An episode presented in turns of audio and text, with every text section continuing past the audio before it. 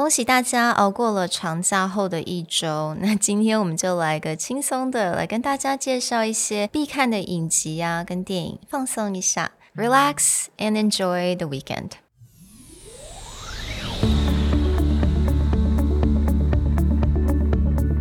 Hello，欢迎来到 Executive Plus 主管与沟通力的 Podcast。I'm Sherry, an educator, certified coach, and style enthusiast. 我相信专业有效的沟通是语言跟逻辑的完美结合。And I'm Nick, a startup consultant, corporate trainer, and late night gaming junkie. I believe great communication requires the right mindset and solid frameworks. 我们希望带给大家职场英语的技能、跨文化沟通技巧与其他能帮助您成为出色领导者的工具。Join us each week as we share our experience, research, and methodologies to take your communication and language skills from good to great.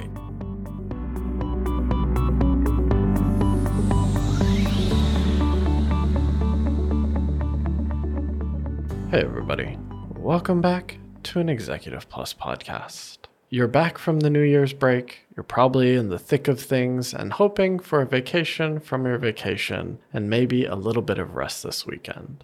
Well, over the last year, and definitely over this vacation, Sherry and I have been enjoying a few mm. more heartwarming yes. TV shows and movies, and we want to share them with you and what you can get from them other than just a nice mental break. Mm, yes, heartwarming. 如果大家听了之前我们的 podcast，大概会知道我无法接受任何血腥的影集跟电影。So I only like to watch these heartwarming series, but not everything created equal. Let me just say that，并不是所有的所谓的这种适合家庭的这种影集，我都觉得那么好看。所以我今天挑选了几个，我觉得真的是大家非常适合，有的时候可以跟全家坐下来一起观看的影集。I'm gonna start with my favorite, and I think they can definitely agree with me is that Love on the Spectrum。那这个影集叫做光谱发现爱。那我稍微解释一下了，好了，我觉得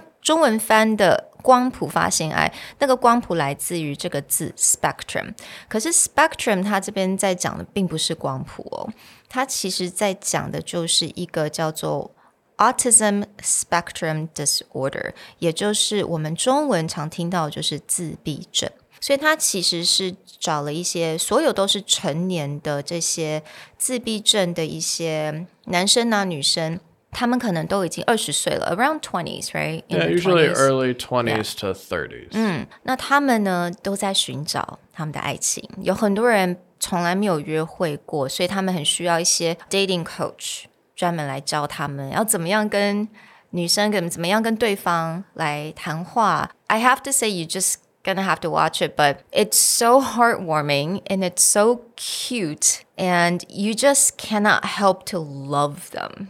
Yeah, this was not a show that I would ever expect to have turned on until you recommended it to mm. me. But there's two seasons. Yes. I finished all of it in two days. yes. and more than just being heartwarming, though, mm. it's a really interesting look because, as you said, they usually have a coach, like yes. there's a dating coach.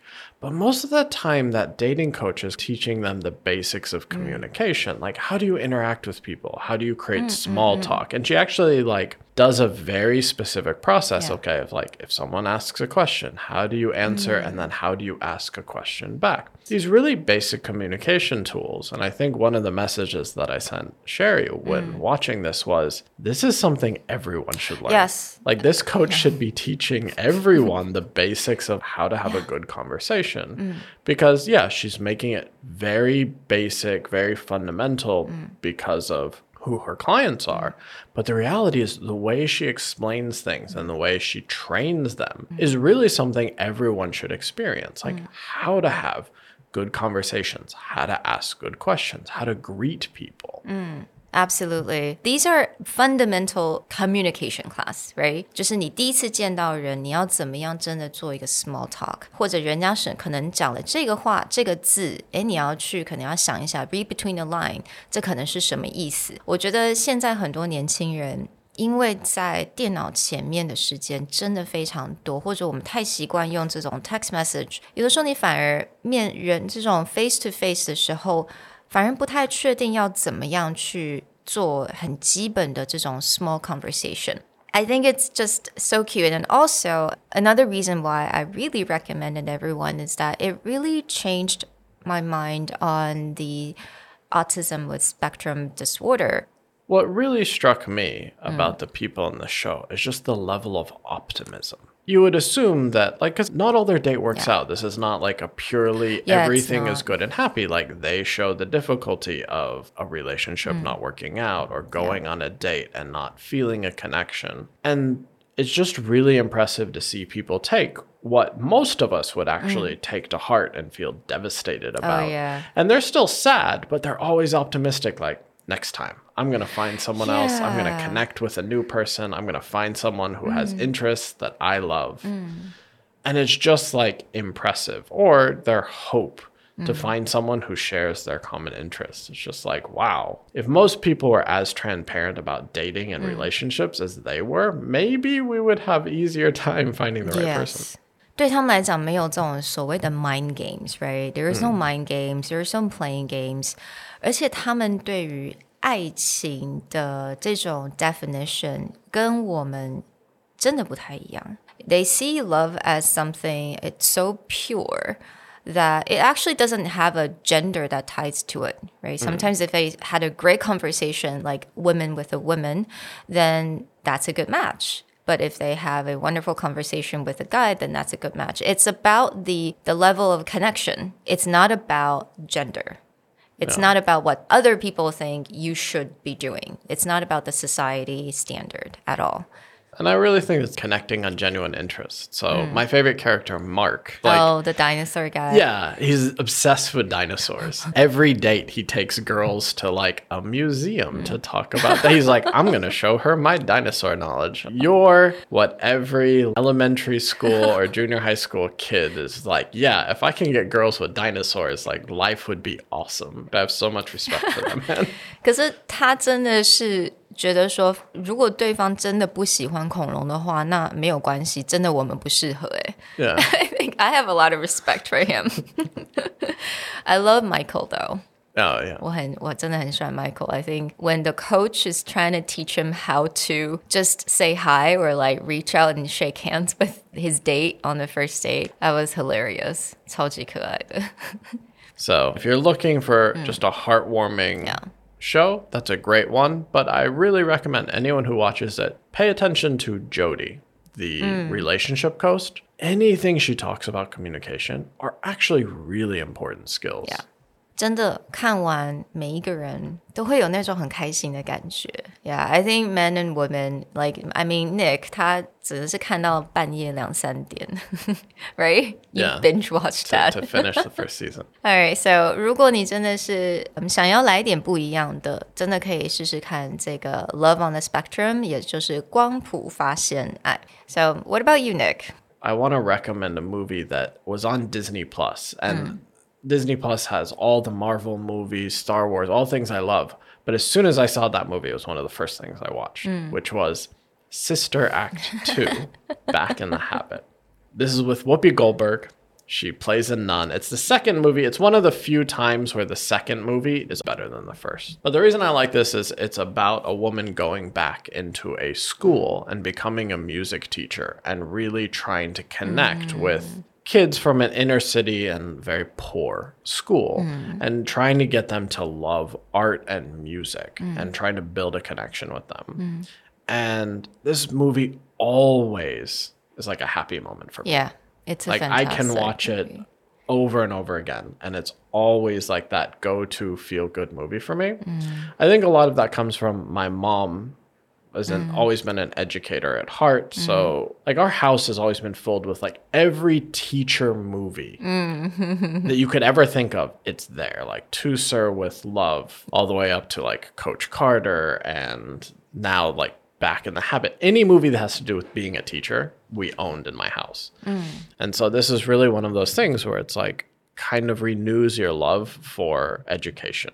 I was Googling another movie, but I only remembered the Chinese name because back in those days, we would only use the Chinese name to broadcast movies. And I think like Dead Poet Society. Yeah, that's, that's another, another one. Yeah, it's another really good one. Sister Act，我觉得这可能要稍微有一点点年纪。 跟我们可能差不多的人才会记得。它的中文名字我刚有点查不到，好像是修女也疯狂吧。We used to have really weird names. Yeah, sometimes I see like the translation, I'm like, I don't even understand how in the world. 呃，但是我记得这一部电影，尤其是它第二集，有一个非常著名的音乐人 Lauryn Hill。她就是从这边出来的，所以 I don't know if you guys know Lauryn Hill. I don't think she's still singing. She's not as active as she once mm. was, but she still is mm. very well respected, especially in the hip hop community. Mm. Now, I'm going to talk about another TV series, and I have already finished it. They're all, they're about six seasons, if I remember correctly. 我现在看第二次，那它的名字就叫做 Schitt's Creek。Sounds a bit like, you know, SHIT, but the spelling is a, bit, a little bit different. 它中文名字叫《富家穷路》，呃，我觉得翻的还不错。那这个影集它其实是加拿大的影集，但是它好像在去年的 Emmy 吧，艾美奖，美国的艾美奖，整个是狂拿，基本上所有他们入围的奖项，他们都得奖了。Again，它这个你会刚开始会发现啦，第一季我觉得有一点点，你需要一点时间 to get into it。但是第二季、第三季开始，你就会觉得啊，也就是一个非常 heartwarming、很很暖心的一个影集。他也在讲。这一家人，然后他们本来是超级有钱，然后小孩子都是那种超级被宠坏的那种富家子弟，然后花钱都不手软的。那但是突然间有一天，爸爸的 business 就整个被一个同事吧，然后被钱全部都 A 走了，所以他们必须要到一个小小的一个镇，那那个城镇的名字就叫做 Schitt's Creek. So they're kind of talking about their story, how to relearn how to be a family, how to be a person, how to care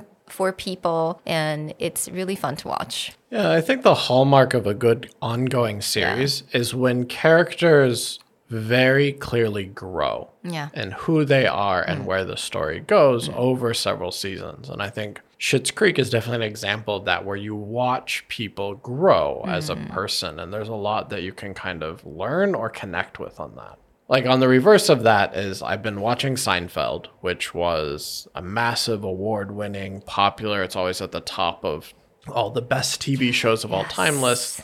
But actually watching it now, I don't like the show.